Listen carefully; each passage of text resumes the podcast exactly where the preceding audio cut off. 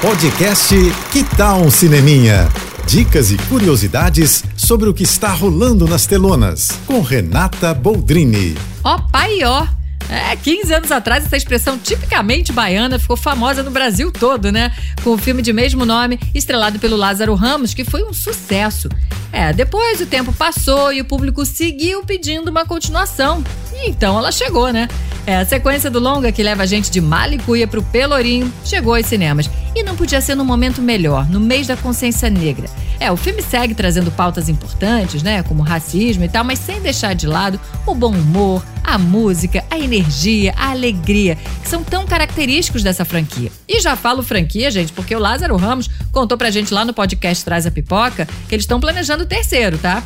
Bom, e quem aí sabe o que significa opaió no baianês, né? É uma abreviação de olhe pra ir olhe. Então, ó, ó pai, ó, e vai conferir o filme, que é divertido, popular e ainda faz a gente refletir um pouco. Bora? É isso. E se quiser mais dicas ou falar comigo, me segue no Instagram, arroba Renata Boldrini. Eu tô indo, mas eu volto. Sou Renata Boldrini, as notícias do cinema. Você ouviu o podcast Que Tal um Cineminha?